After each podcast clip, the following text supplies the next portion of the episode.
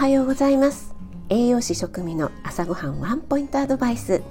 今日も聞いてくださってありがとうございます。朝ごはんメニューの食材を一つピックアップして栄養について短めにお話ししています。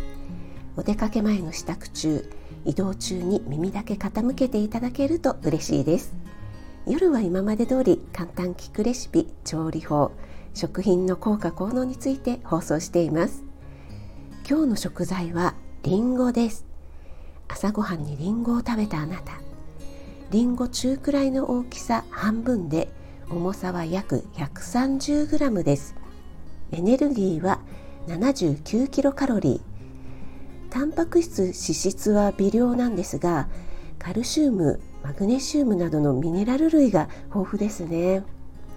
そしてりんごの特徴は何といっても腸の働きを整えるペクチンですよね。ちなみに私は毎朝半分食べています。りんごはねツヤがあって軸がピンと立っているもの。